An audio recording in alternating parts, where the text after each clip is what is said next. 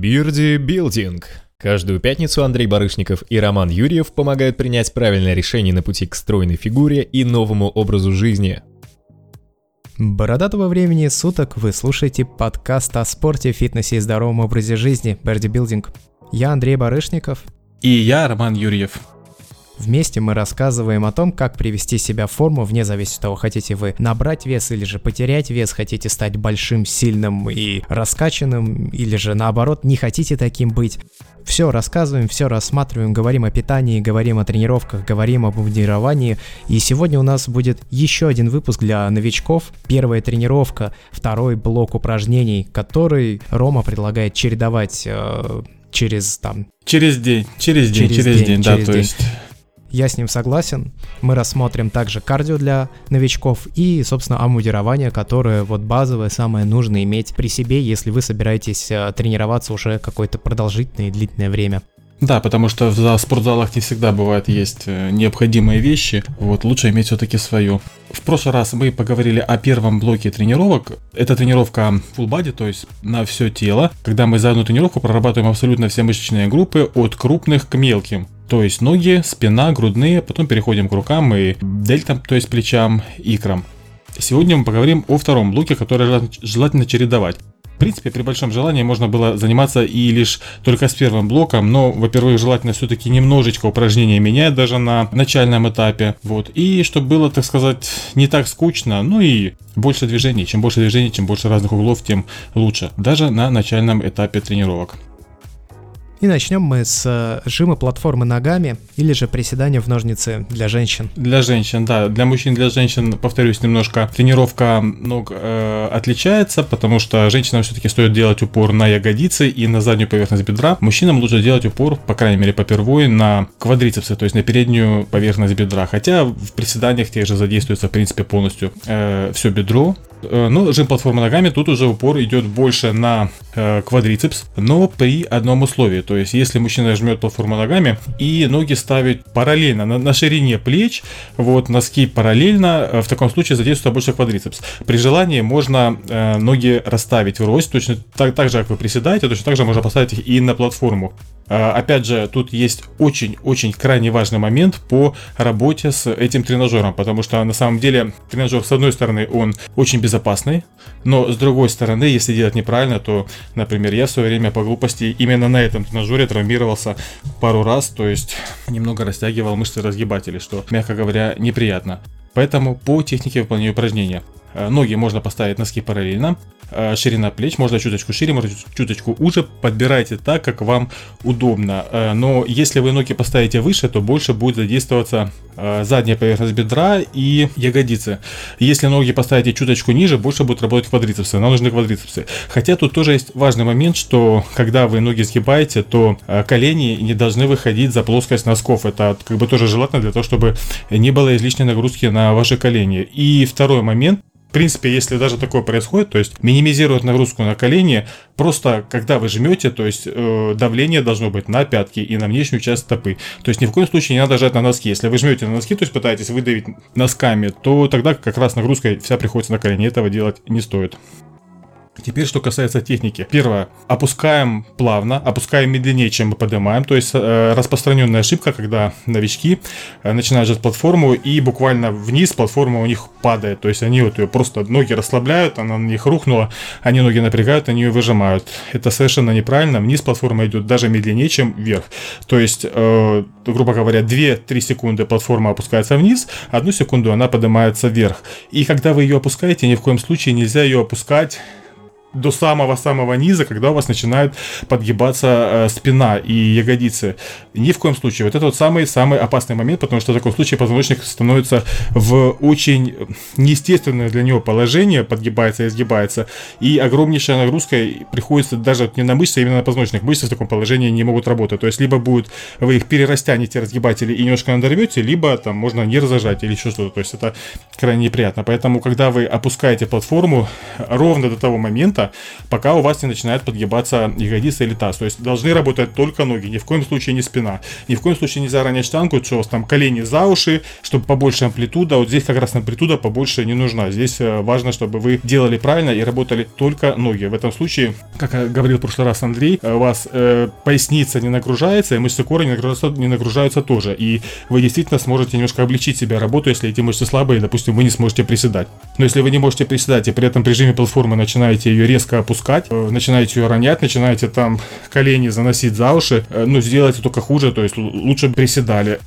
Чтобы отследить э, момент нарушения техники выполнения этого упражнения, вот про то, что Рома говорит, когда вся нагрузка приходится уже не даже не в ноги, а и не в колени, а в позвоночник, нужно следить, чтобы поясница желательно не отрывалась от э, скамьи, на которой вы лежите плотно прижата поясница и плотно прижата ягодица. Там как бы две мягкие скамьи. То есть одна в ягодицу упирается, другая в спину. То есть там есть ручки, держите за ручки, прижимаете себя, буквально руками прижимаете себя ягодицами к одной под, подложке спинки. И чтобы у вас плотно спина лежала другой. Она двигаться не должна ни в коем случае. Самый важный момент. Ну и чтобы так было, э, еще раз повторюсь, опускаем платформу медленно. То есть 2 секунды, 3 секунды. Э, ни, ни в коем случае нельзя ее ронять на себя.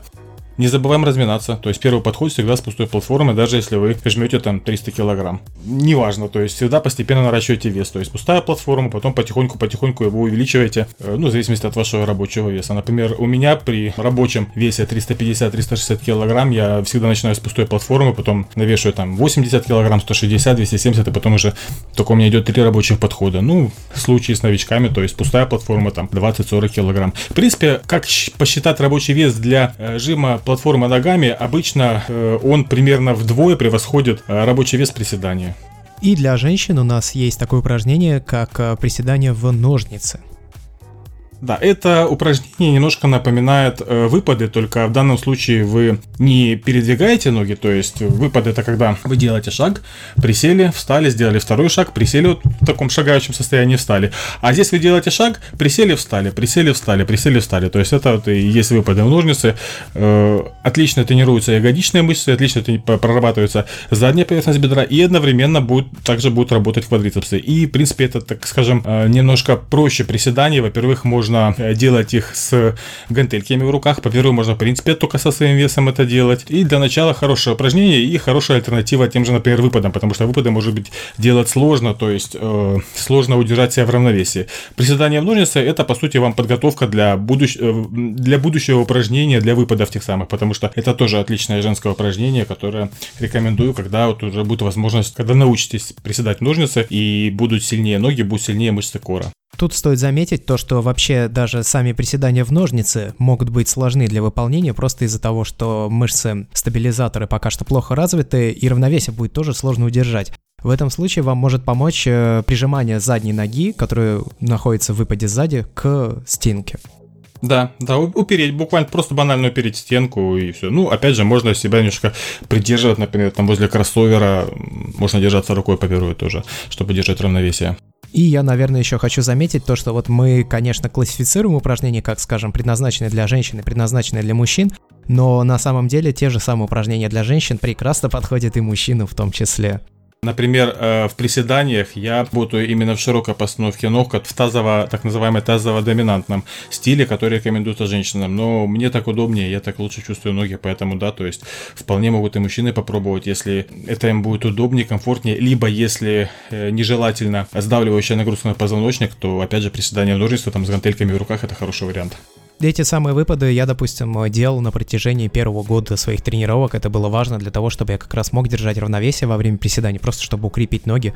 И в этом нет ничего зазорного, не стесняйтесь, на вас никто пальцем показывать не будет, и девочка называть тоже не станет. Разделение чисто условное, да, совершенно верно. Второе упражнение, о котором мы хотим поговорить, это мертвая тяга для женщин или же разгибание ног для Разгибание мужчин. ног для мужчин повторяется, то есть, в принципе, упражнение для мужчин такое же, как и в первом блоке. Смысла что-то менять я не вижу, то есть э, вы нагрузите хорошо квадрицепсы в жиме платформа ногами, плюс тут же включится немножко ягодицы и задняя поверхность бедра, а разгибание ног вы еще сильнее, так скажем, добьете ваши квадрицепсы, то есть для ног будет отличная нагрузка. А вот для женщин мертвая тяга, вот это вот упражнение одно из формирующих ягодичные мышцы, э, часто его недооценивают, но, повторюсь, именно это упражнение я рекомендую всем девушкам, которые хотят себе красивую упругую попу. Я хочу заметить то, что вот в моем случае, как ноги были отстающей частью моего туловища, да, они в принципе всегда будут отставать, они просто хуже у меня развиты. Именно прорыв, скажем так, в тренировке ног произошел с того момента, когда я начал выполнять вот эту самую мертвую тягу, которая якобы для женщин рассчитана. У меня начала растягиваться задняя поверхность бедра, она стала накачиваться очень активно, и после этого я стал себя комфортно чувствовать именно во время приседаний с большим весом со штангой. Я перестал э, чувствовать себя неуверенно, когда начинал переходить в нижнюю половину амплитуды движения. Я тоже делаю мертвую тягу, я время от времени просто чередую, то есть э, убираю какое-то упражнение на спину, например, и делаю мертвую тягу, потому что помимо того, что работает задняя поверхность бедра ягодицы, у вас работает еще и спина, причем и широчайшая внутренняя часть, фактически вся задняя часть тела работает в этом упражнении.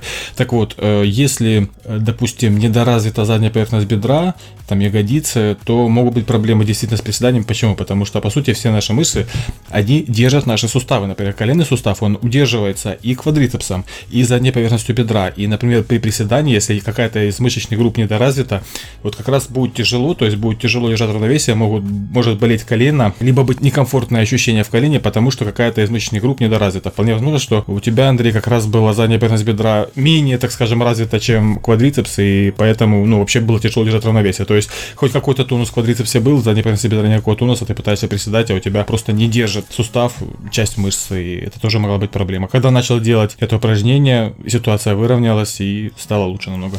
Давай вообще немножко расскажем об этой самой мертвой тяге, потому что, ну вот, э, что такое жим платформ ногами, более-менее, я думаю, люди себе представляют. А что такое мертвая тяга, я уверен, уже нет, не знают. Э, и небольшая ремарка, э, уважаемые слушатели. Если возникают какие-то вопросы по упражнениям, банально открывайте YouTube и пишите название, которое мы говорим. То есть огромное количество примеров есть. Сравнивайте с тем, что мы описываем как по технике упражнения, и я думаю, вы уже и видеть будете, и слышать. Вот. И теперь, да, действительно остановимся на технике выполнения упражнения, что она из себя представляет. Также, кстати, мертвая тяга известна как э, румынская тяга. Это еще одно название этого упражнения. Ну, говорят, что они немножко разные, но по факту разница там небольшая. В чем э, смысл мертвой тяги и чем она отличается, например, от становой тяги? В становой тяге мы одновременно работаем и ногами, и спиной, а в мертвой тяге мы стараемся часть э, квадрицепс, например, не работает. То есть у нас ноги ровные, но не выгнутые так, что у вас колени аж вставили колени, и они у вас прям выгибаются. То есть чуть-чуть колени присогнуты, ноги э, стараемся, чтобы они были ровными. Можно чуточку врозь, по, ширина ног. То есть э, иногда делают мертвую тягу, когда ноги узко друг к другу стоят. Вот, но я все-таки предпочитаю, когда на ширине плеч либо чуточку уже и носки врозь. У меня в таком случае, ну, как и по ощущениям, намного комфортнее себя чувствуют э, колены, коленный сустав, то есть нет излишнего давления на них. И э, мы штангу держим в руках, э, хват, ширина плеч, либо чуточку шире, как вам удобно. Э, ноги, как я повторил, либо ширина плеч, либо чуточку уже, опять же, как вам удобно. Опускаем, э, опускаем штангу, то есть наклоняемся со штангой с э, ровной спиной. Даже не то, что ровная спина в пояснице у вас должна быть прогнута, выгнута, то есть ни в коем случае нельзя ее круглить и изгибать. То есть спина прогнута, плавно-плавно опускаете со штангой, наклоняйтесь вниз. Важный момент, штанга, вы ее как буквально ведете по ногам, как по салазкам, то есть от ног она не должна отставать, она должна идти по ногам, потому что только вы ее отведете вперед, у вас будет излишняя нагрузка на позвоночник. Этого не не нужно, то есть штанга должна идти по ногам. И вот так вот э, ровненько с э, ровной спиной вы наклоняетесь, и только лишь в самом-самом конце движения, то есть э, штангу можно чуточку вывести вперед, для того, чтобы там дополнительно нагрузить мышцы разгибателя. Все. Обратное движение такое же, то есть с прогнутой спиной пояснице встаете, но, э, опять же, в данном случае не нужно отклоняться назад, например, как это делают при выполнении классической становой тяги, и особенно на соревнованиях. То есть у нас э, нет необходимости зафиксироваться наверху и показать, что вот упражнение сделал. Когда вы фиксируетесь в конце, когда вы, если отклоняетесь назад, то вся нагрузка уходит в позвоночник позвоночник. Э, нам этого не надо. То есть наклонились плавненько, спина прогнута. Э, э, глубина наклона, опять же, смотрите, чтобы у вас просто не начала крутиться спина и чтобы вы не начали сгибать слишком ноги, то есть, грубо говоря, приседать. Поэтому тут тоже индивидуально. То есть у меня, например, это ну, доходит штанга буквально до самого практически пола. Вот. У, с людьми с другими работал. У кого-то гибкость меньше, то у человека доходит, допустим, штанга до, ну, ниже колена, буквально там сантиметров на 15-20, но я вижу, что он работает нормально, что ниже ему не надо, он просто не может, он начинает изгибаться. Поэтому тут тоже смотрите, все это индивидуально. По сути, это наклоны на чуть-чуть согнутых ногах. При этом сами ноги стараетесь не сгибать и не разгибать ни в ту, ни в другую сторону. То есть у вас работает преимущественно, да, вы растягиваете заднюю поверхность бедра, когда наклоняетесь. И когда вы поднимаетесь, она стягивается. Небольшой чит-код, э, когда э, встаете, то есть во второй фазе, напрягите ягодицы, то есть, грубо говоря, напрягли булки и стали. Вот напрягайте, если и конкретно просто самостоятельно взять и напрячь ягодицы, вот хорошо будет тогда вставать. То есть ягодицы можно попробовать напрячь заднюю поверхность, то есть для того, чтобы, да, она растягивалась. Самое главное, повторюсь, э, прогиб в пояснице обязательно, и спину круглить нельзя. И штанга идет по ногам, буквально как по салазкам, то есть я, в отличие от Ромы, предпочитаю параллельную узкую постановку ног. И хотел бы еще заметить, что вообще упражнение достаточно недооцененное, потому что им можно качать не только заднюю поверхность бедра, но и нижнюю часть поясницы. Все зависит от э, угла сгибания коленей. Это сложно объяснить на словах, но если вы начнете выполнять, то со временем, я думаю, что вы начнете чувствовать, как по-разному можно делать его. Я, я согласен, то есть аналогично, у меня это упражнение тоже, если я делаю мертвую тягу, то гиперэкстензию можно не делать, нагружается очень хорошо разгибатель. Да, но здесь именно зависит от наклона, то есть вы можете его принять как для тренировки поясницы, так и для тренировки ног. А можете тренировать и то, и другое. Все это приходит с навыком, со временем. Если вы хотите точнее посмотреть и узнать, что это за такое упражнение, как Рома сказал, набирайте в гугле или на ютубе название мертвая тяга или же румынская тяга и смотрите, как это происходит. Между ними действительно есть небольшая разница, но она действительно не, небольшая. Несущественная, да, несущественная. Ну, опять же, это в постановке ног, в, насколько они согнуты, не более. Опять же, румынская ча- чаще женщины женщины делают румынскую, потому что там меньше изгиб ног у нее и больше штанга выносится вперед. Но опять же, это несущественно. Тяга штанги или же гантели в наклоне – еще одно упражнение, которое помогает накачивать спину. А если а широчайшая, широчайшая, если точнее, да, то широчайшая, да. да. То есть это то, что хотят, чтобы спина как у шкафа была.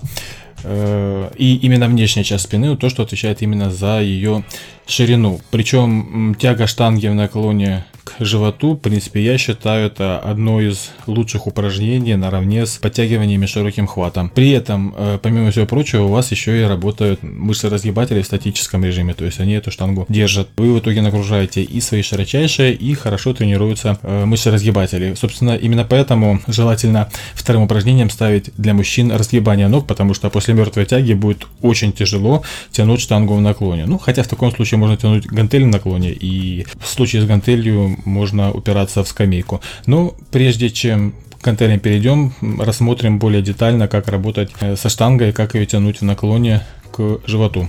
Собственно, изначальная постановка выглядит приблизительно так же, как во время вот этой самой мертвой тяги. То есть у вас чуть полусогнуты колени, отводите немного таз назад, а чуть-чуть наклоняетесь. Уровень и угол наклона на самом деле может и не чуть-чуть наклоняться. Он варьируется от человека к человеку. Кто-то делает, когда у него корпус практически параллелен полу. У кого-то градус совсем небольшой наклон, то есть там 15, 20, 25. Здесь все зависит от того, как именно вы чувствуете свою спину, потому что, как и предыдущее упражнение, здесь можно тренировать немного разные части этих самых широчайших. Это может быть самый их низ, который создает именно вот ширину с нижней части. Это может быть их верх, который ближе находится к подмышкам. Э, для того, чтобы работать, так скажем, в среднем режиме, то есть ну, нагружать по максимуму всю широчайшую, тоже есть такой небольшой чит-код. Ваша штанга в э, нижней, в конце движения, то есть э, в нижней части движения, должна чуточку заходить за колени вниз, под колени должна. То есть, ну, буквально там 3-5 сантиметров, может быть 10, не более. То есть, э, опустили до колени, либо чуточку ниже, подняли ее вверх. Э, и таким же образом можно варьировать наклон. Обычно это получается наклон примерно 45 градусов, а может быть чуточку ниже. То есть, э, ну, у меня это, как Андрей сказал, получается почти параллельно полу, потому что рост высокий и еще, как, конечно же, зависит от строения. У кого-то ноги длиннее, у кого-то ноги короче, у кого-то э, там руки длиннее. Поэтому ориентируйтесь на колени, то есть штанга в нижней фазе должна немного опускаться чуть ниже колен. И обратно тянете уже к животу. Опять же, важный момент, э, ни в коем случае не круглите спину. Спина должна быть в пояснице прогнута. И стоит заметить, ну, как следует из названия, тяга штанги в наклоне, вы тянете штангу к своему поясу, вы ее опускаете вниз и тянете вверх. Опять же, желательно, чтобы она ездила по коленям, если у вас, конечно, не... Колени, ноги, как по салазкам, по ногам, да. Да, да, да, да. И я хочу здесь сделать такое ответвление небольшое в сторону. Дело в том, что вы должны тянуть именно спиной. И для того, чтобы начать чувствовать спину в этом упражнении, вы должны растягивать подтягивать широчайше, то есть растягивать спину, когда опускаете штангу вниз. Очень много людей этого не делает, и из-за чего часть амплитуды движения она выполняет, эти люди выполняют э, при помощи рук. Руками. Да, руками при помощи рук. да. Руки здесь испо- испытывают э, на самом деле небольшую косвенную нагрузку статическую для удержания штанги, ничего более. То есть изгибание в локтях, конечно, небольшое присутствует, но если вы чувствуете, что бицепс у вас работает очень сильно, то есть два варианта. Либо вы, ну просто у вас очень слабые руки, и для них это большая нагрузка, либо же второй вариант, вы делаете что-то не так. И в этот момент стоит задуматься. Допустим, я своего друга очень долго учил э, делать это упражнение. и Я смотрю, я вижу, что он делает неправильно, но не могу понять, в чем проблема. А потом я понял, как ему объяснить. Я объяснил ему, что надо плечи как бы немного выводить вперед. И тогда он начал растягивать широчайшее. То есть, когда он опускает штангу, теперь он выводит плечи вперед, как бы немножко округляет плечи. И начинает чувствовать, начинает чувствовать, и, и тогда уже, если ты прочувствуешь свою мышцу, то, естественно, можно уже и в обратном, обратной фазе движения ее почувствовать. Еще небольшая подсказка. Э, Ну, представьте, что руки, ладони это крючки, вы тянете локтями. То есть, опять же, как я объяснял в свое время насчет э, подтягивания, локти, если бы они могли у вас полностью завести за спину, они должны свестись. То есть, э, во-первых, они идут параллельно телу, и во-вторых, вот вы буквально тянете, представьте, что вы тянете локтями. И нужно сводить лопатки. То есть тут важно сводить лопатки. Если вы лопатки не сводите, то 100% вы тянете только руками. Движение это сведение лопаток полностью, максимально сколько можно. То есть э, начинаем работать с спины. Свели лопаточки, дотянули руками. Все. И здесь стоит еще, наверное, сказать такой момент, то что в технике выполнения, выполнения этого упражнения влияет не только угол наклона спины, он может варьироваться от человека к человеку, но еще варьируется ширина хвата и вообще сам этот хват. Потому что ширина хвата может быть узкой, она может быть широкой, и это тоже влияет на то, какую именно часть широчайших вы прорабатываете. Плюс э, хват вообще может быть обратный. Я не рекомендую это делать, Обратный хват, он легче, он облегчает, и штангу легче держать, но в таком случае, во-первых, больше работает рука, во-вторых, спина, ну это такой, честно сказать, э, странный вариант, лучше поподтягивайтесь с, э, с обратным хватом, если вам это надо, да, для тяги штанги в наклоне не очень хороший вариант. Ну, ребята, это называется качать свое эго, то есть в таком варианте можно потянуть больше, навешали побольше и давай обратным хватом тягать и всем вокруг показывать, какие мы сильные. Мы об этом уже говорили, то есть смысла большого в этом нету. Насчет ширины хвата, да, ширина может быть разная, но нам желательно, чтобы была максимальная амплитуда, как э, максимально задействовала э, всю широчайшую, все широчайшие. И это примерно средний хват, ну, вот в моем случае получается чуточку шире э, ширины плеч, либо на ширине плеч. Ты знаешь, вот по поводу обратного хвата, я долго не мог понять его, действительно, но потом внезапно, совершенно случайно, ради интереса, спустя там несколько лет тренировок попробовал и сообразил, для чего его иногда делают, почему его иногда так делают. И при определенной технике выполнения, но опять же, что значит определенная техника в данном случае, скорее определенной концентрации на выполнение этого упражнения, ты можешь лучше прочувствовать нижнюю часть сзади широчайших. Это уже, конечно, совсем не для новичков. Андрей, широчайшая должна в конце концов быть, а если ее нету, то думайте о какой-то части Да, верхней да, или конечно. нижней, смысла большого нет, Я- нужно я, накачать я- я говорю, мышечную это массу. не для новичков, в принципе, то есть вообще не стоит работать с обратным хватом первые там несколько лет тренировок. Мы не рекомендуем. Ну а там уж дальше сами смотрите. Есть альтернатива это упражнение. М, Тяга это гантели. Тяга гантели в наклоне, то есть а, это может быть наклоне как э, просто в наклоне упираетесь в коленку и тянете, но это не очень удобно. Для лучше использовать скамью, то есть вы немножко поднимаете спинку скамьи, э, чуть-чуть Держите, упирайтесь в нее, да. чуть-чуть приподнимаете, возможно, нижнюю часть скамьи тоже, чтобы прям образовался угол в скамье, и вы упирались коленкой в скамью. Отставляете ногу. Я вот здесь сразу хочу сделать ремарку. Я, допустим, пробовал делать это упражнение и понял его только на третьем на третьем году тренировок. Да, до этого момента я не понимал это упражнение, поэтому... Рукой тянул. Я, я, я тянул даже не то, что рукой, а я не делал а, проворот корпуса в момент подтягивания гантели Да, из-за да, чего я важный не момент. сокращал спину. Ну, собственно, преимущество выполнения этого упражнения с гантелью, то, что, как и в случае с жимом на грудь, гантель можно поднять выше, получается, своего таза и сильнее сократить широчайшую. И вот Этого я не делал, и я широчайшие не чувствовал. Я делал только тягу штанги в наклоне. Но если вы вдруг по какой-то причине э, тя, тягу штанги в наклоне к поясу не чувствуете, или же вы уже прошли этот уровень, то вы можете начать тренировать каждую широчайшую по отдельности, то есть сначала там правый, потом левый, или наоборот, сначала левый, потом правый. И для этого идеально подходит э, упражнение тяга гантели в наклоне с упором в скамью. Э, вы упираетесь рукой, вы упираетесь коленкой, отставляете, соответственно, ну, допустим, уперлись левой рукой и левой коленкой.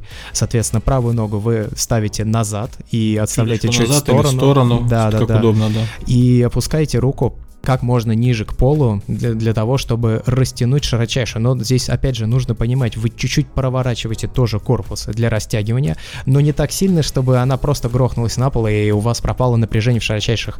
А, тут очень важно заметить, что когда гантель находится в нижней точке амплитуды движения, вы должны чувствовать, что она висит у вас на широчайшей, то есть на спине, на мышце, на мышце да, а на не на плече, не на, не на локтевом на суставе, да.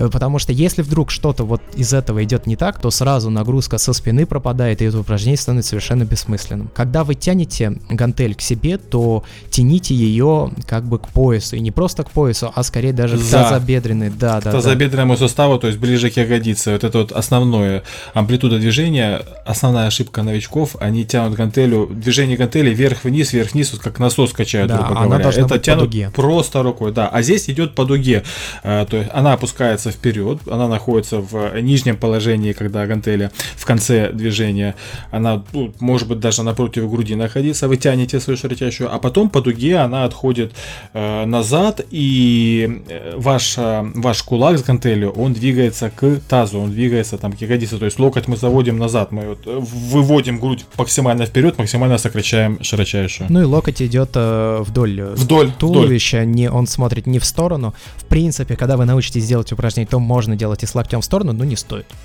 Ну, потому что зачем?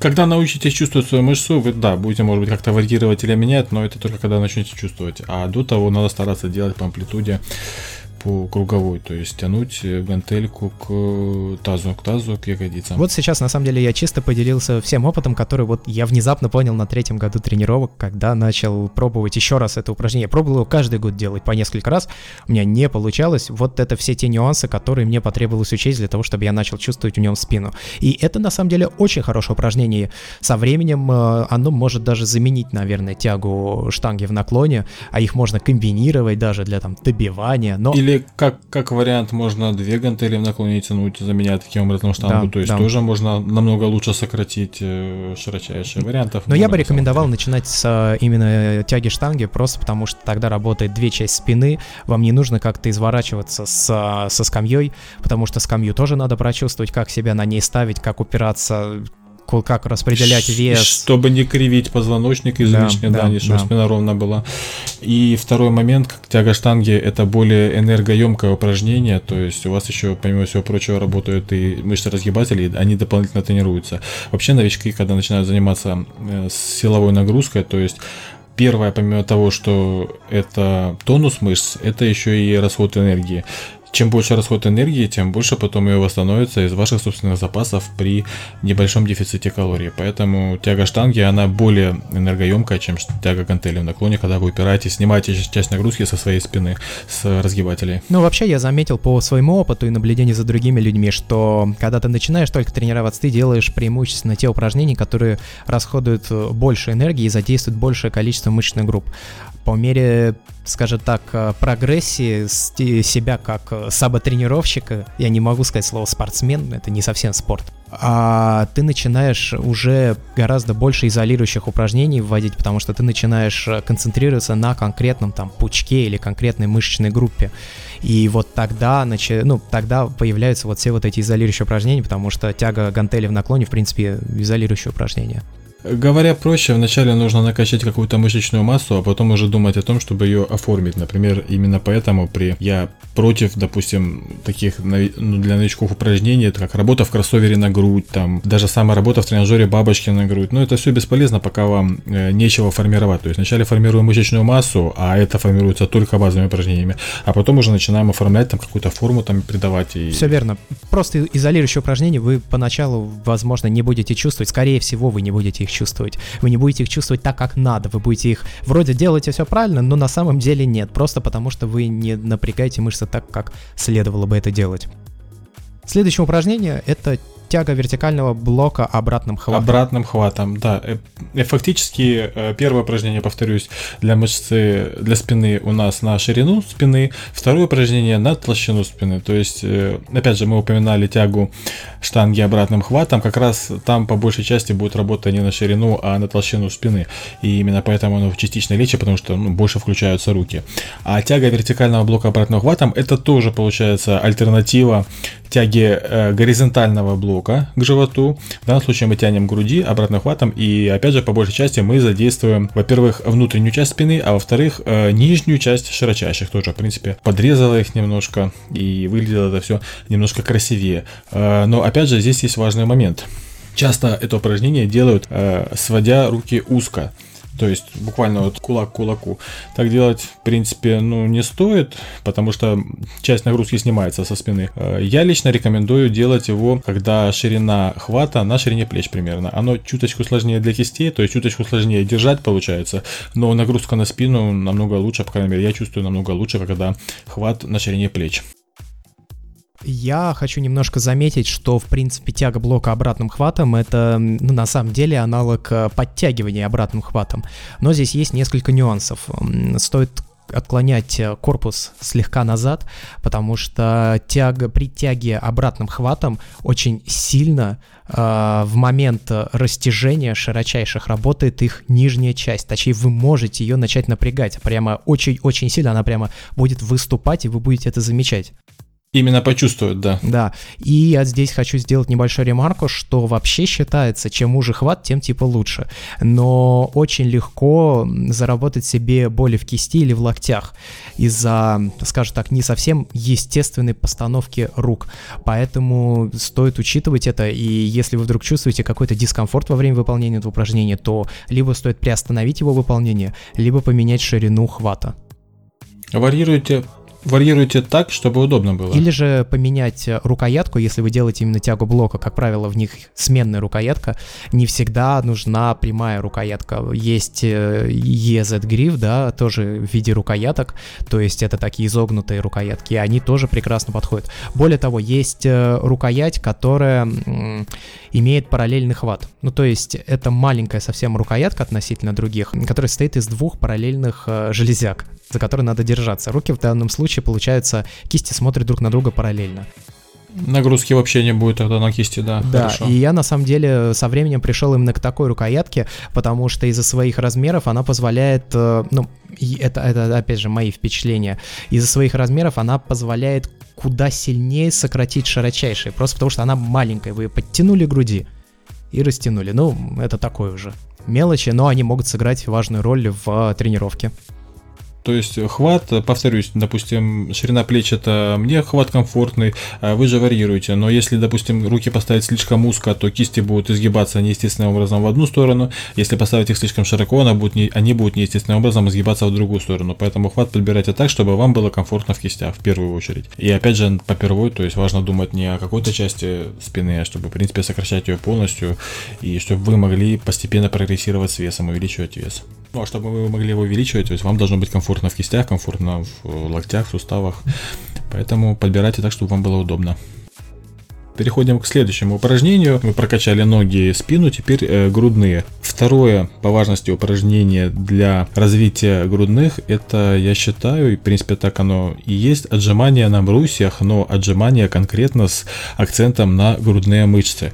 Э, для начала скажу, почему оно важно и почему оно настолько Ну, то есть я крайне рекомендую делать отжимания на брусьях, в крайнем случае отжимания на гравитроне. Это когда, если вы не можете свой собственный вес выжать, то там противовес блок есть, и можно чуточку уменьшать. То есть весите вы там 70 килограмм, навешали блоков и уменьшили там свой вес до 40 килограмм. Так вот, э, если отжиматься правильно, отжиматься для груди, то отжимания на брусьях, они задействуют полностью всю грудную мышцу. То есть верхнюю ее часть, среднюю часть и нижнюю часть. Это единственное упражнение, которое при правильной работе задействует абсолютно полностью всю грудную мышцу.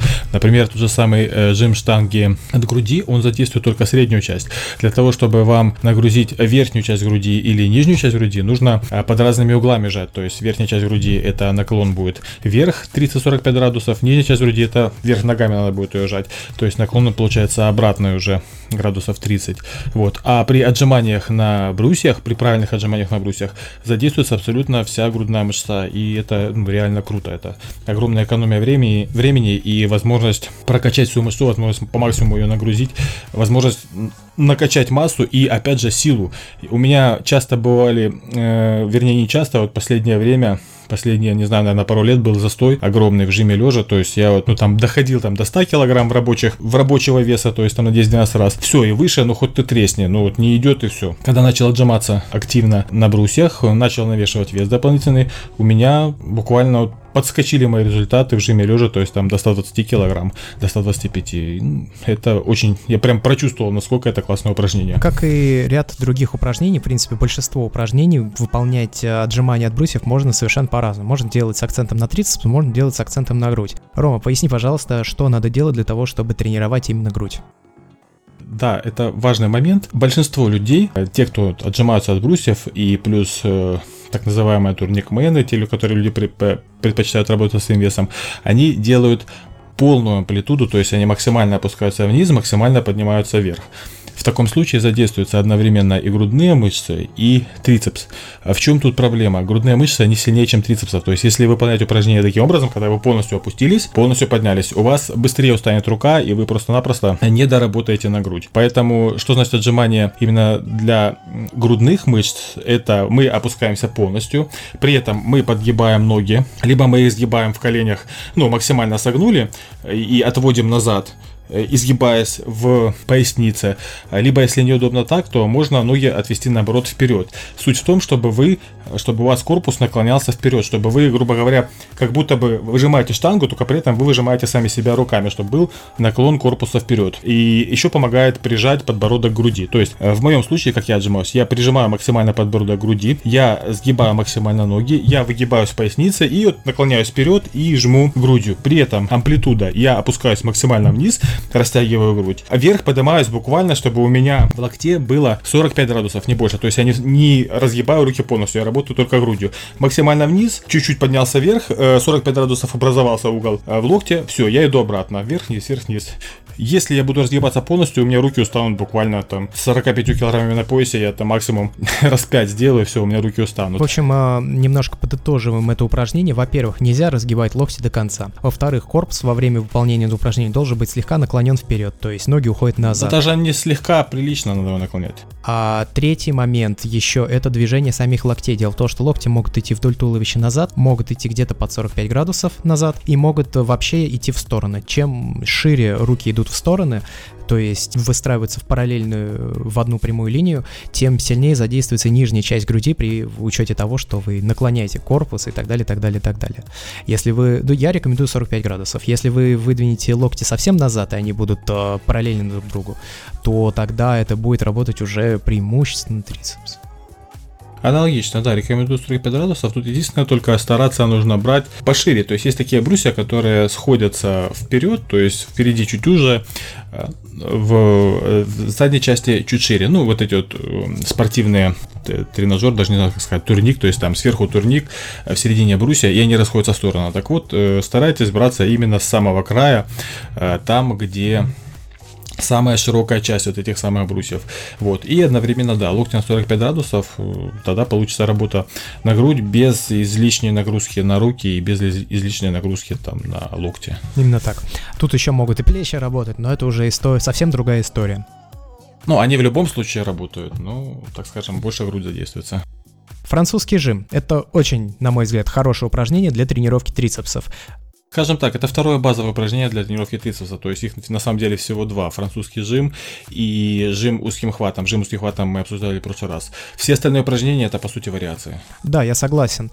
А французский жим как выполняется? Вы ложитесь на скамью, берете гриф, я беру всегда EZ гриф, для выполнения этого упражнения. Аналогично, аналогично я тоже из этого использую, потому что с прямым очень сильно нагружаются кисти. И да, но это банально дискомфортно, хотя я видел несколько людей, которые так делают и, хорошо себя чувствуют. Но, кстати, я заметил то, что эти люди держат штангу открытым хватом, то есть обезьянем, и это, конечно, сказывается на повороте кисти. Я сам попробовал ради интереса, но я не рекомендую так делать, потому что очень легко штангу выронить, и ничего хорошего из этого не получится. Всегда старайтесь захватывать в замок, только не тяжелоатлетический, а обычный, обычный хват человеческий.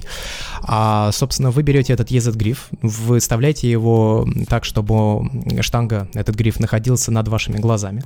После чего вы начинаете сгибать локти, но сгибать локти не как во время жима штанги, вы делаете как бы разгибание и сгибание по дуге. Эта самая дуга от человека к человеку варьируется. Как правило, новичкам, ну, по крайней мере, из того, что я видел и как мне это учили, как меня учили это делать, а, штанга идет к верху лба. К верху лба, да. Либо, либо чуточку выше. Да, но можно делать и за лоб. А сейчас я, допустим, делаю разгибание к подбородку, но это со временем я к этому пришел. То есть, э, в принципе, опять же, выполнение этого упражнения может немного варьироваться. Сами локти при этом желательно, чтобы были а, параллельны друг другу, то есть они смотрят не в стороны, а параллельно друг другу. И это, наверное, единственный сложный момент в технике выполнения этого упражнения, потому что а, сил будет не хватать, поначалу особенно, и локти... И на автомате локти, локти расходятся. постоянно будут пытаться расходиться. С, сначала стоит это обязательно контролировать, и лишь потом, через несколько лет тренировок, когда вы начнете чувствовать трицепсы в выполнении этого упражнения вообще постоянно, всегда, и уже на протяжении длительного времени вы будете их чувствовать, там уже можно делать послабление, разводить немного локти, вы все равно будете чувствовать трицепсы, и вы будете знать, как их напрягать. Но поначалу старайтесь э, максимально, чтобы локти шли а, параллельно друг другу, то есть э, смотрели вперед относительно вас. Тут еще добавлю насчет того, как держать кисть. Э, часто людям бывает сложно делать это упражнение, то есть э, пытается человек работать по дуге, но у него вот штанга, она у него там чуть ли не стукается в лоб или же опускается немножко не туда.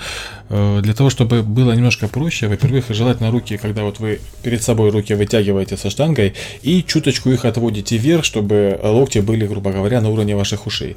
Потом, когда вы штангу сгибаете, вы одновременно чуточку наклоняете вверх, то есть к своим предплечьям, кисти, вот самой нижней части. То есть, если их не наклонять, то у вас получается как бы нагрузка штанга вываливается из рук, она идет там за, за руки, это бывает сложно. И именно этот момент, то есть у человека штанга перевешивает и бумц его в лобешник, или, ну, то есть ему неудобно, он пытается за лоб завести, еще как-то, вот. Держите ее на кистях, то есть опускаете вниз и чуточку наклоняете кисти вперед, самой нижней точки, поднимаете вверх, кисть чуточку отклоняете назад. Ну, как- как-то так, то есть... Э, Сама скамья, кстати, может быть как горизонтальной, так и наклонной. Да, причем рекомендуется небольшой наклон, буквально градусов 20, то есть это чуточку усложнит выполнение упражнения, чуточку больше нагрузит 30, больше вы будете чувствовать. Ну, либо можно горизонтальное, но не больше, то есть больше наклон, там 30-45 градусов будет, мне кажется, слишком сильно нагружать. На, наклонная скамья, у нее в чем преимущество? Если вы делаете на большом угле наклон, то есть вот именно там 30-45 градусов, она позволяет легче завести штангу за голову.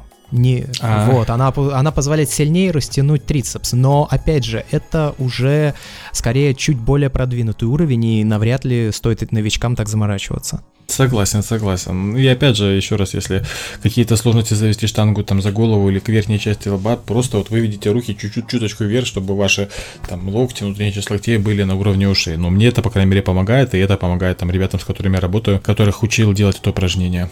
Еще одно упражнение, о котором мы хотим поговорить, точнее, Рома хочет поговорить, я с ним на самом деле в данном вопросе не согласен совершенно абсолютно, это тяга штанги к подбородку. Я сейчас расскажу просто, какого плана это упражнение, потому что большинство людей Делают предполагают, что Тенри тоже э, не только нет, нет, нет, э, не то чтобы неправильно, они воспринимают упражнение. Да, кстати, да, да, неправильно. Это схват, берем штангу очень узким хватом и тянем ее к подбородку.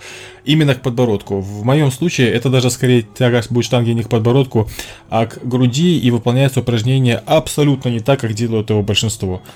В прошлый раз у нас был армейский жим, и в таком случае по большей части работает передняя дельта, частично захватывая среднюю дельту, среднюю часть плеча, средний пучок. А в тяге штанги к подбородку, во-первых, э, плечи – это единственная мышечная группа, которая могут тянуть и толкать. И для того, чтобы их полноценно развивать, нужно, чтобы и тянуть ими, и толкать. Иначе как бы развитие будет, ну, сложнее будет их накачать, и, как говорится, чтобы плечи были ящиком, круглые и красивые. Так вот, э, армейский шим это толкающее упражнение, больше задействующее переднюю часть плеча и среднюю, а тяга штанги к подбородку, или в моем случае, наверное, тяга к груди все-таки будет, это развитие, основной упор идет именно на средний пучок дельты. Заднюю почему мы отдельно не тренируем, потому что она по большей части задействуется, в принципе, в любых тягах на спину, довольно сильно задействуется. Ширина хвата. Э, не узко, не на ширине плеч, а чуть шире ширины плеч. Это первый такой нестандартный момент, то есть ни в коем случае не надо брать узко, нужно взять чуточку шире ширины плеч. Во-вторых, мы немножко наклоняем корпус, совсем немного наклоняем корпус, для того, чтобы там не упирала штанга в живот, если живот выступает, вот, и для того, чтобы лучше чувствовать нагрузку. И третье, мы штангу тянем буквально, вот, грубо говоря, чуточку наклонили, и мы ее тянем до той высоты, получается, примерно к груди, пока у вас локти не начинают выступать за плечи вверх, то есть они должны быть параллельно плечам. И в итоге получается, что вы чуточку наклонились, хват немножко шире плечей, и вы поднимаете штангу, ну, она, получается, доходит до груди. Э, казалось бы, какое-то странное, глупое упражнение, то есть и даже плечи можно не почувствовать в нем. Но поверьте мне, на следующий день вы плечи очень хорошо почувствуете. То есть, э, и опять же, попросите кого-то там рядышком, чтобы потрогали ваши средние дельты, и человек прочувствует, что они напрягаются. У любого новичка, даже если он совершенно не чувствует свои плечи, и там... Тут это упражнение просто невозможно сделать неправильно. И в этом его кайф, в этом его как бы плюс, огромнейший плюс. Я на самом деле приблизительно о нем и подумал, Ром, я не согласен, то, что оно нужно новичку. Новичок не будет чувствовать плечи в нем. Ну вот я по своему но они будут, но они будут работать, Андрей, они будут работать. Не уверен, скорее будет работать э, руки. Вот это, это мое мнение, скорее будут я, работать руки. Человек не будет, я, не принесет ему это пользы. Я не согласен. Я проверил, я проверил это на себе. Я, тоже я проверил это на, несколь, на нескольких людях. Так вот, в моем случае это дало мне огромный толчок. Я раньше его тоже особо, вернее, я раньше вообще делал узким, э, узко держал штангу, а потом, когда попробовал такое вот упражнение, кстати, у того же Брина его высмотрел, у меня был хороший плюс к армейскому жиму, то есть там до 60-65 дошел в рабочем, рабочий мой вес, хотя раньше как бы выше 50 я никогда не поднимался. Вот, поэтому я рекомендую вот, но, может быть, Андрей сейчас предложит какую-нибудь альтернативу. Нет, я никакой альтернативы не предложу. Я просто не считаю, что надо делать классификацию на пучки отдельных дельт по началу своих тренировок. Это не нужно совершенно. Я так считаю. Достаточно просто общей нагрузки, которые вот типа армейского жима, который задействует, да, преимущественно передний пучок, но точно так же работает там же и средний, задний, задний потом будет прорабатывать. У нас везде в тягах работает, с ним ну, можно не напрягаться, бы, да. в принципе. Поэтому я просто не считаю, что надо делать упор на отдельные дельты в отдельные конкретно, конкретные пучки. Андрей, мы, мы, мы упор не делаем, и я не делаю упор. Я просто обозначил, какие пучки работают. Но для того, чтобы дельта развивалась полноценно, она должна тянуть и она должна толкать. А, одну тренировку мы толкаем армейский жим, другую тренировку мы тянем. И конкретно в этом упражнении, вот буквально совсем недавно я человека консультирую, он тоже говорит, блин, Рома, какое-то это странное упражнение, тягочный поворот. Говорит, я, конечно, его сделал, но что-то я ничего не почувствовал. Так вот, на следующий день он уже кричал, а, о, чувствую, болит, типа крепатура, все. То есть человек на день прочувствовал, что он работал плечами. В этом его кайф. То есть, ну, сложно, если у тебя штанга, если у тебя хват шире, ширины плеч немного, ну, ты руками не потянешь ее. То есть, ну, в любом случае, если ты поднимаешь локти вверх, тянешь локтями, то ты тянешь уже в любом случае дельтой. Да не, я тебя понимаю, я сам-то делаю это упражнение, но я все еще не согласен, что оно нужно новичкам. Я по своему опыту, конечно, тут ориентируюсь, потому что я не чувствовал его. Ну, не чувствовал и все. Я его делал несколько да, месяцев, не ни, было никто, толка. Никто, не никто, было никто, никто, никто, этом. А, у тебя Вообще толка не было, нет, тут, вот то, просто никакого. Вот от э, там э, жима гантелей вверх, от э, разводок, вот от этого я чувствовал плечи.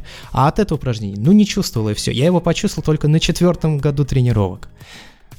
Поэтому я, я не согласен, то, что она нужна новичкам. Но, но... Мое, мое дело предложить. А, на, на, мы, мы даем информацию... И наше дело поспорить. Мы, мы даем да, информацию, да, да. которую... Мы же сразу сказали еще в самых первых выпусках, что тренировки — это очень индивидуальная тема. И вот э, у нас, на самом деле, то, что происходит расхождение, они, чем дальше вы будете вдаваться в дебри, я думаю, тем больше этих расхождений будет у происходить. Вас у самих и расхождений, и вопросов появляется, конечно. В, в, в этом кайф, и в этом, во-первых, сложность, во-вторых, ну, с одной стороны, стороны сложно, с другой стороны кайф, потому что если действительно тебе это интересно, то чем дальше Мы в лес, тем толще партизан, тем более интересно. максимально разносторонне, чтобы вы могли услышать тот вариант, услышать этот вариант, попробовать сами и уже что-то для себя из этого выяснить и применить на практике.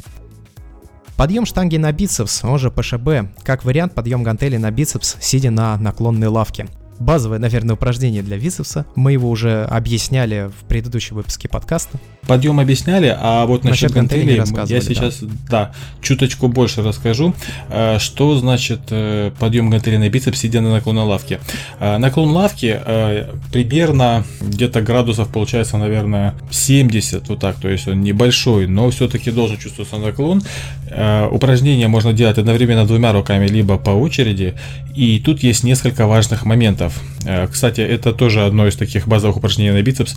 Э, и мне оно нравится больше, чем, например, подъем гантелей на бицепс э, стоя, потому что стоя очень легко раскачивать этими гантелями и во всяком учетинговать.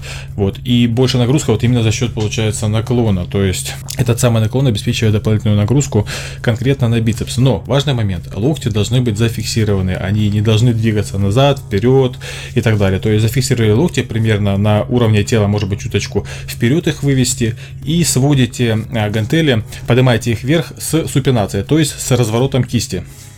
Э, в верхнем положении кисть должна быть раз, э, развернута максимально, то есть гантельки должна быть э, параллельно вашему телу. Опускайте вниз, возвращаете в положение молота, когда гантеля получается параллельно вашему телу к себе. Это супинация. К есть еще да. такое движение, как пронация. Пронация. Оно не нужно. Ну, оно, оно есть в этом упражнении, на самом деле. То есть, когда вы супинировали максимально, сократили бицепс, вы начали разворачивать при опускании гантели, начали разворачивать кисть от себя, это и есть пронация, собственно. Теперь э, важный момент, то есть первое, локти ваши не двигаются, то есть если вы начинаете ими то что шевелить, вы просто будете забрасывать гантели за счет инерции. И второй момент, э, в верхней части, когда вот вы гантели поднимаете вверх максимально, когда сокращается бицепс, я рекомендую кисть чуточку отводить назад. Это, во-первых, позволит, точно так же, как и как мы объясняли в подъеме штанги на бицепс, позволит больше сократить бицепс и э, сохранит, то есть не даст вам повредить кисть, потому что вот когда люди наклоняют кисть вперед, это вот как раз то самое движение, которое очень сильно ее перегружает. Поэтому поднимайте вверх и вверху чуточку кисть либо параллельно держите, то есть никуда ее не отводите, ни вперед, ни назад, а, либо чуточку от себя, но ни в коем случае не к себе, потому что это, во-первых, перегрузит кисть, во-вторых, это слишком сильно нагрузит предплечье, то есть у вас часть нагрузки снимается с бицепса и переходит на предплечье, а нам это не надо, то есть для самого предплечья нагрузка небольшая, а бицепс мы нагружаем меньше. Я хочу немножко рассказать об этом упражнении, потому что это еще одно упражнение, которое я на протяжении длительного времени совершенно не чувствовал. Я еще тогда тренировался с Алексеем Игнатьевым вместе, и вот он начал делать это упражнение, говорит, о, слушай, как круто это все происходит, я так это чувствую. Я попробовал и понял то, что мне это подъем штанги на бицепс на тот момент не заменяло. Однако потом, потом, спустя там где-то год, я посмотрел один видеоролик. К сожалению, я не помню сейчас, с каким бодибилдером это было. В общем, его обклеили различными датчиками, э, ученые, ну, врачи, и начали смотреть на то, при каких условиях, как сокращаются его бицепсы. И вот когда я посмотрел этот видеоролик, когда я выяснил оттуда определенную информацию, сейчас я ей поделюсь, я начал прекраснейшим образом чувствовать, собственно, бицепс. А, там было несколько моментов при выполнении этого упражнения. Значит, э, наклонная скамья, как Рома уже говорил, вы ложитесь за нее спиной, сводите лопатки и опускаете руки. Вот дальше начинаются уже интересные вещи. Во-первых, так как гантель, она, как правило, шире, чем кисть человека, если вы, конечно, не 100 с лишним килограммовый дядь, у которого руки, как у Александра Шварца, гантель нужно брать э, так, чтобы ближе к вам часть ручки гантели, которая находилась, она была свободная. То есть, а, как бы гантель получается э, вовнутрь к корпусу вашему висит, бо, висит больше. И сжимать ее надо преимущественно внешней частью, а, тыльной частью кисти. То есть не всей кистью, не внутренней частью, которая, то есть между большим и указательным пальцем, а внешней частью. И в момент, когда вы производите, собственно, подъем, как правильно Роман сказал, вы выполняете супинацию, причем эта супинация может быть, э, вот мне потребовалось ее супинировать, буквально выворачивая вообще не просто к себе, а проходя этот момент, проходя этот промежуток, выворачиваю еще дальше, уже считай от себя в обратную сторону. Вот тогда я начал чувствовать бицепс. Такие маленькие нюансы, которые тоже могут вам помочь. Это хороший момент, когда то, что ты упомянул, я его упустил, банально забыл, хотя я действительно точно так же делаю, потому что это еще э, больше нагружает, развивает кисть, то есть укрепляет кисть, потому что ей приходится работать как бы намного больше. Например, если вы э, передвините кисть э, в обратную сторону, то есть штанга будет выступать наружу больше, то вы как раз часть нагрузки с кисти снимете, и с бицепса то же самое. Поэтому, да, согласен, момент очень важный, и это позволит лучше прочувствовать действительно бицепс. Что ж, ну и как в предыдущем э, блоке упражнений для новичков, э, мы рекомендуем выполнять скручивание на пресс. Но, кстати, вот я хочу заметить то, что Рома рекомендует выполнять скручивание на пресс в конце тренировок, а я рекомендую делать это в начале, сразу после разминки, вместе с гиперэкстенсией. Да, но дело в том, что у нас тренировка очень объемная, и как бы я все-таки я бы не тратил зря энергию, то есть основная разминка. А он не кстати, тратит да, много не, энергии. Не забудьте ну, то есть его тяжело размин... делать новичкам, но он много энергии не тратит. Тут, тут такой нюанс. Ну, я не знаю, мне, мне его всегда тяжело делать, если я делаю правильно. Не, нет, тяжело, тяжело, но много энергии он не тратит. Тут достаточно быстро будешь восстанавливаться. А я его делаю, знаешь почему? В начале тренировок, чтобы сразу привести в тонус мышцы кора. И потом не заиметь никаких травм там во время тяги в наклоне штанги или еще что-то. Как часть основной разминки, да. Просто в конце тренировки можно как бы больше его нагрузить немножко. Вначале ты этого не будешь его по полной нагружать. Ну, тогда можно и в начале, там, допустим, десяток раз гиперэкстензия, там, 10-15 раз э, скру- поскручиваться, а в конце мы уже делаем 3-4 подхода так полноценно, чтобы нагрузить пресс хорошенько подъем на носки, то есть икры хотите качайте, хотите не качайте. У некоторых людей они и так здоровенные, можно не качать. Но как вариант, то есть для того, чтобы развивать все, э, можно сделать еще подъем на носки. Кстати, э, я рекомендую, мне очень понравилось это упражнение делать в тренажере ГАК, ГАК-машина. Это как альтернатива приседаниям, то есть приседать в ней новичкам не рекомендую, потому что неестественное положение тела, то есть нельзя его принять там как при приседании, естественно. А вот э, икры качать там очень удобно, когда вот на плечи упираетесь в подушки, навешиваете вес, и э, можно хорошо так прокачать их, как альтернатива обычным подъемам. Как правильно скручивать, э, выполнять скручивание на пресс и качать, собственно, игры, мы рассказывали в предыдущем выпуске подкаста, не будем сейчас тратить ваше время. А стоит, наверное, уделить небольшое внимание кардио, потому что кардио нагрузка, то есть аэробная нагрузка, она очень важна для как новичков, так и продвинутых спортсменов, Обязательно, да. Мы, у нас на самом деле будет отдельный выпуск по кардио, поэтому сейчас мы пробежимся быстренько именно э, для новичка, то есть для чего ему это надо и что ему ну, уже стоит делать сразу с первых дней тренировок. Почему кардио важно? Это развитие вашей сердечно-сосудистой системы. Она напрямую также влияет в будущем и на вашу силу, и на общее самочувствие. И в принципе, то есть сердечно-сосудистая система это основа, поэтому развивать ее важно. Если вы начинаете тренироваться с отягощениями, но не развиваете сердечно-сосудистую, то это, так скажем, путь не то чтобы в никуда, но это путь излишней нагрузки на сердце. И чтобы вот это все дело нивелировать, нужно, помимо всего прочего, помимо работы с отягощениями, еще и устраивать себе кардионагрузку. Но тут тоже нужно быть аккуратным и делать это правильно, потому что зачастую люди воспринимают кардио, это там, прийти на стадион, то есть э, глаза на лбу, э, ты красный, в боку колет, но ты должен пробежать эти там 4 круга. Это не совсем правильно, то есть в таком режиме вы только перегружаете свое сердце и палите свои мышцы, потому что включаются немножко другие механизмы. Э, кардио должно быть э, нужно делать его аккуратно. То есть я приверженец того, чтобы, допустим, на кардио выделять час, неважно, какая у вас тренированность, то есть даже если вы там никогда не бегали, даже если у вас там 120 килограмм веса, кардио это час. Но тут важный момент. Вы во время выполнения кардио, это может быть бег, это может быть крутить педали велосипеда, велотренажера, это может быть бег на дорожке, бег на стадионе, это может быть эллипсоид. В течение часа вы не должны задыхаться. Дышать нужно спокойно. Э, ваш пульс должен быть в районе 130, максимум 150 ударов в минуту, не выше. Когда он переходит там на 170, на 180, на 190, это уже закисление сердца, это уже слишком большая нагрузка, это когда человек задыхается. Этого не надо. То есть мы работаем час. Если у вас там, допустим, много лишнего веса, если вам тяжело, если вы не можете бегать, час банально походите в парке так, чтобы вы чувствовали, что вы ходите. То есть не просто в развалку, а быстрым темпом. С этого можно начать. Но нам еще важно в кардио постоянно повышать нагрузку. Э, нагрузка это, так скажем, и сколько вы, допустим, будете там пробегать, э, сколько вы, какое расстояние вы будете покрывать, это важный момент, потому что без прогрессии нагрузки, опять же, будем топтаться на месте и сердечно-сосудистая развиваться не будет. И как это все дело объединить, например, ну, на примере того же самого бега.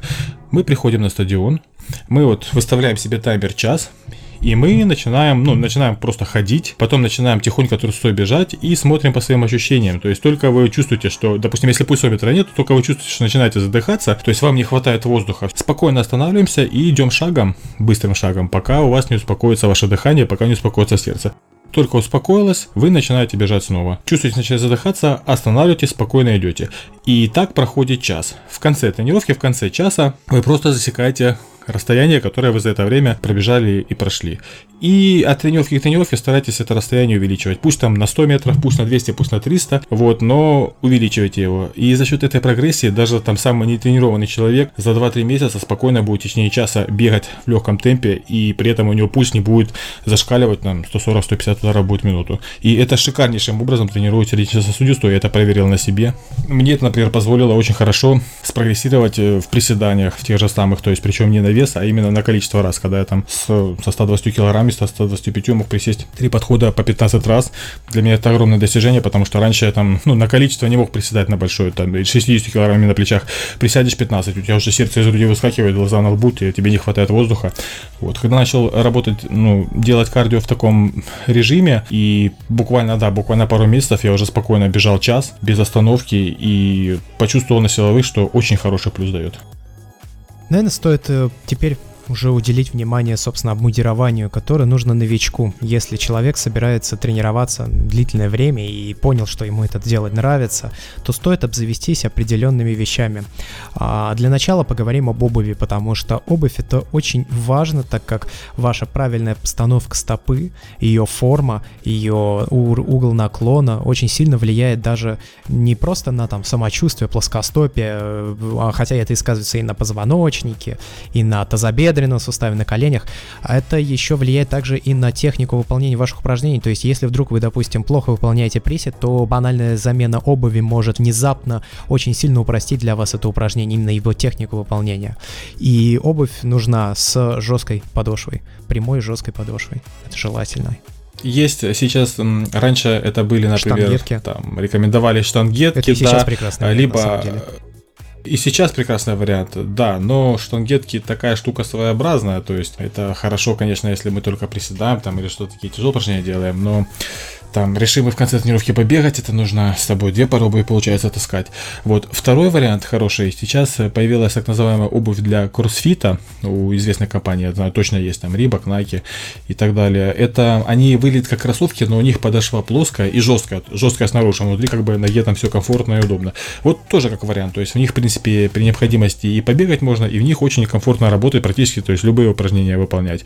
Либо, опять же, самое простое, это какие-нибудь хорошие кеды, то есть тоже плоская узкая подошва, и там для приседаний, для таких вот тяжелых упражнений, там, где нога должна стоять жестко, они хорошо подходят. Ну и опять же, там при желании, если правильная техника бега. Важно, чтобы была жесткая подошва. Да, это самое главное. Жесткая, жесткая подошва. подошва, она действительно очень важна.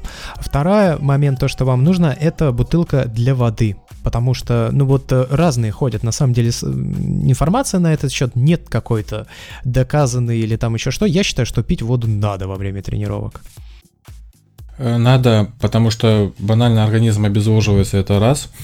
И два, если у вас э, нехватка воды, э, когда человек хочет пить, вот именно у него жажда уже, это не значит, что человек вот просто вот ему чуть-чуть там не хватает воды, там это, это значит, что организм уже в критическом состоянии, и это значит, что он уже обезвожен.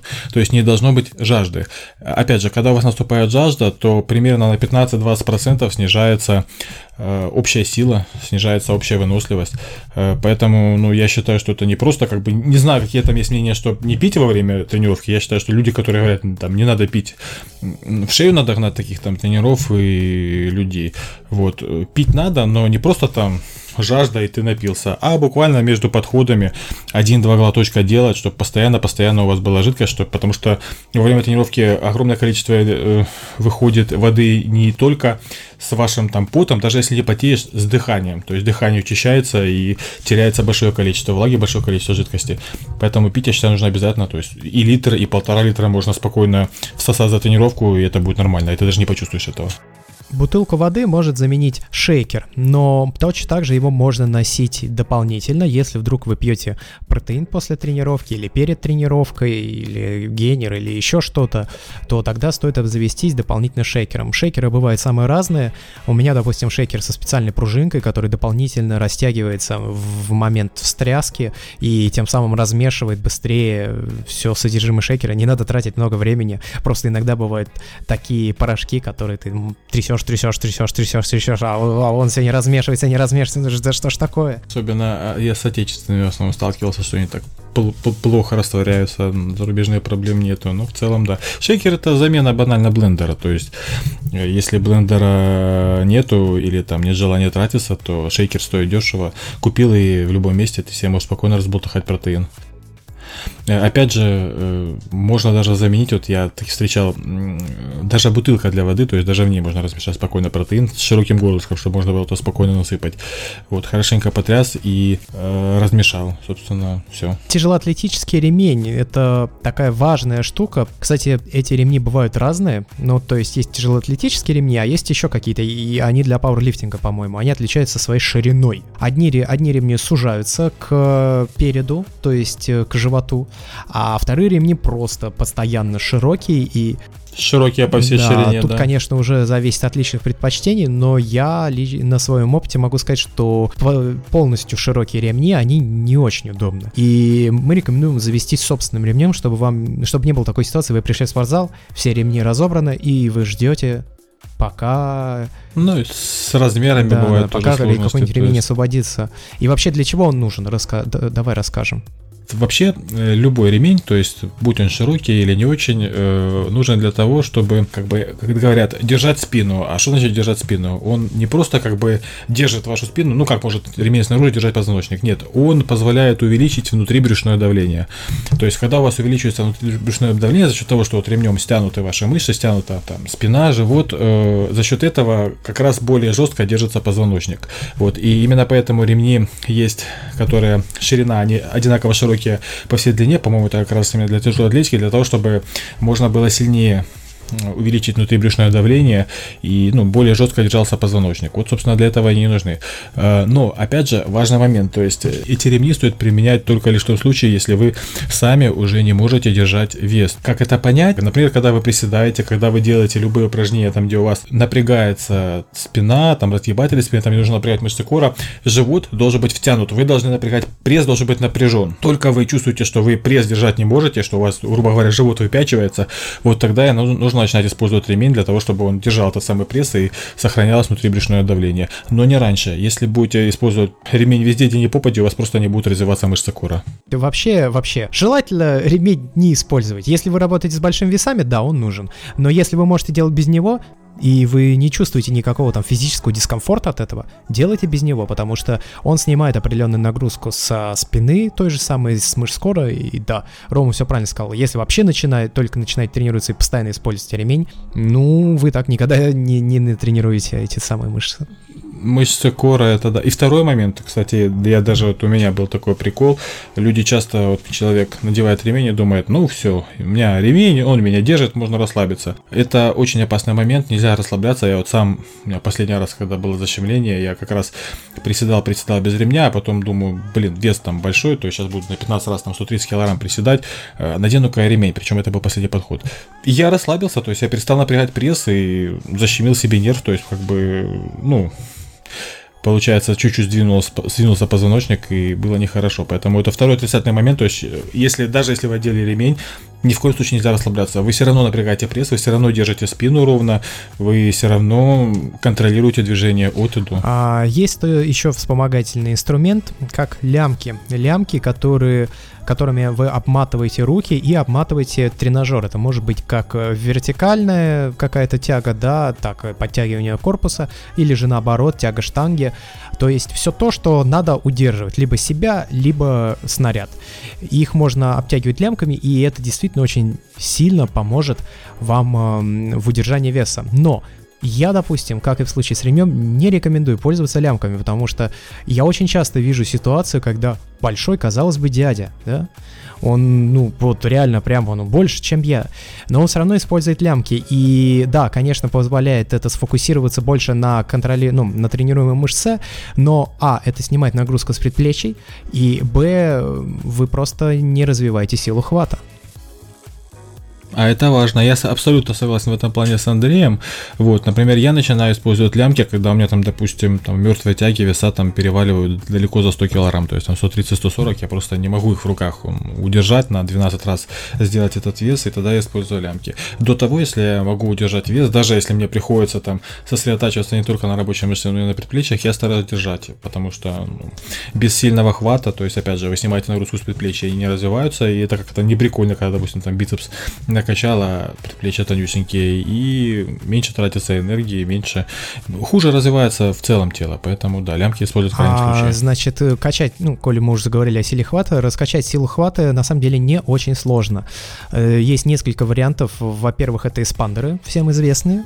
Эспандеры, окей, качают, если это хороший вдобавок экспандера, но он, к сожалению, стоит много денег. Хороший эспандер. А второй вариант раскачивания силы хвата — это специальные расширители грифов. То есть вы просто вешаете вес на штангу, э, надеваете расширитель, и, соответственно, чтобы обхватить штангу, ну, она становится тупо толще. И начинаете держать ее. Просто берете, поднимаете и держите. И держите, и держите, и держите, пока практически не, выводит, не вывалится из рук, да. Ну и третий вариант, без всяких расширителей, просто вешаете еще больше веса и просто держите. Держите, держите, держите, держите, держите, держите, держите. Точно так же можно держать себя. То есть у меня сила хвата, да, у меня сила хвата очень сильно возросла, когда я начал тренироваться на улице, я подтягивался. Как я говорил, я хотел подтягиваться 50 раз за один подход. И для того, чтобы это сделать, со временем я начал вешать на себя дополнительный вес. Но возникла проблема. У меня начали образовываться не просто мозоли на руках, а они начали срываться. И это больно, это неприятно. Я начал пользоваться, у меня были перчатки специальные, не просто перчатки, на кисть, а еще которые одновременно выступают бинтами для, для кистей, которые ну, их удерживают. Эти перчатки были толстые. Так получилось, что и на мне дополнительный вес висит, и плюс я в толстых перчатках, сразу расширилась и ширина хвата, и себя надо было держать, и плюс я еще и подтягивался с этим. В общем, теперь у меня хват очень сильно, я с этим никаких проблем не испытываю. Ну вот, э, силу хвата, в общем, рекомендую, рекомендую развивать. Развивать надо, да, полезно. Ну, только не для того, чтобы потом сжимать яростно руки кому-то. Когда да, здороваетесь руки, да, да, смысла в этом большого нету. А вот для того, чтобы удерживать побольше веса и, в принципе, для красивых развитых предплечий, это отличный вариант. А, ну, и я уже упомянул перчатки. Перчатки это хороший инструмент, который позволяет и штангу удержать, потому что руки потеют, э, штанга начинает выскальзывать. Далеко не в каждом вообще спортивном зале есть э, специальная побелка, которая убирает оскольжение рук. И перчатки в этом плане очень хорошо помогают, потому что специальные спортивные перчатки, как правило, они либо кожные, либо из кожи зама. Кожа это не скользит, очень прям вцепляется буквально в металл и помогает как и себя держать, так и снаряд держать. И самое главное, защищает кисти и ладони от каких-то там механических повреждений, самые часто встречающиеся. Это мозоли. Мозоли, я говорю, можно не только натирать, мозоли бывают жесткие, большие, самые разные бывают мозоли. Мозоли еще могут и срываться. И вот это вот срыв мозоли, это очень неприятно неприятная штука. Сразу выпадаете из тренировок на некоторое время, потому что банально больно. До недели, да. Единственное, я насчет перчаток я бы порекомендовал не брать очень толстые.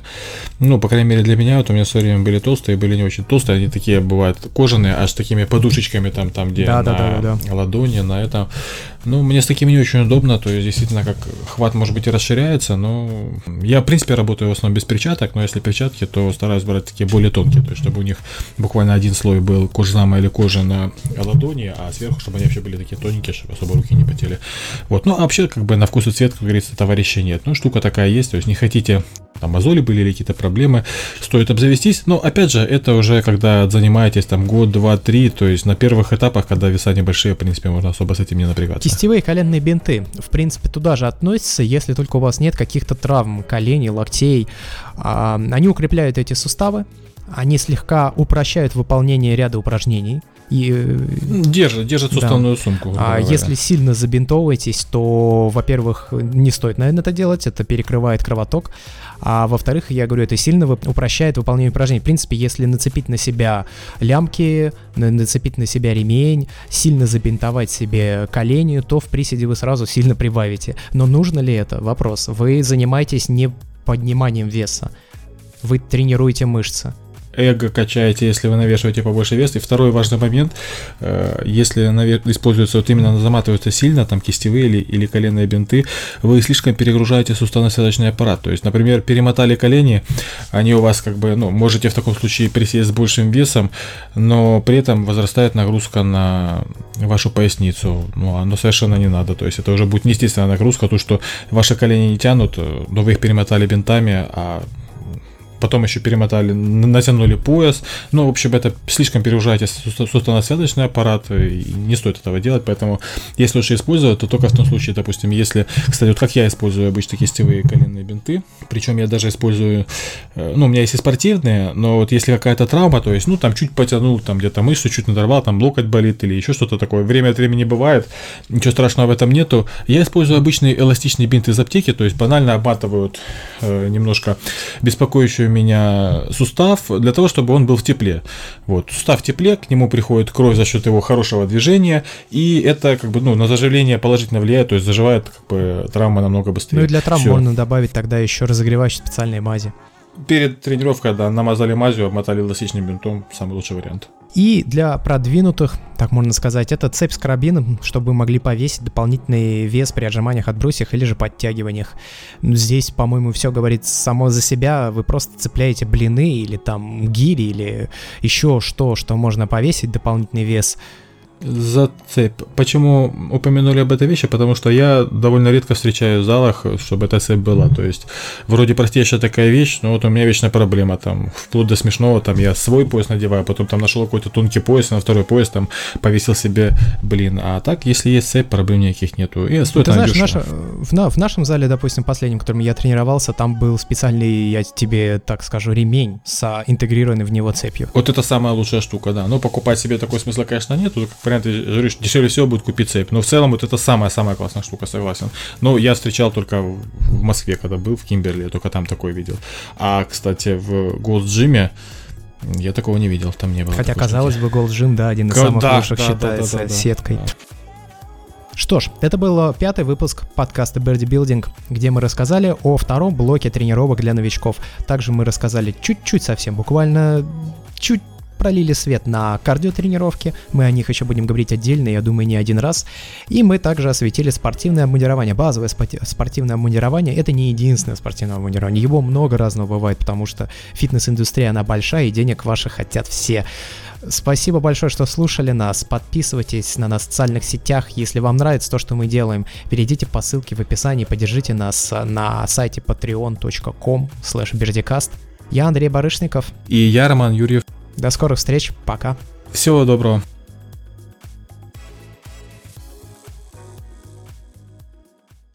Слушайте больше интересных тем и новостей в других подкастах проекта BeardyCast. Мы рассказываем о науке и космосе в The Big Beard Theory, фитнесе и правильном питании в Beardy Building, о технологиях и гаджетах, сериалах, играх и фильмах в BeardyCast. Ссылки на все подкасты указаны в описании или на сайте beardycast.com.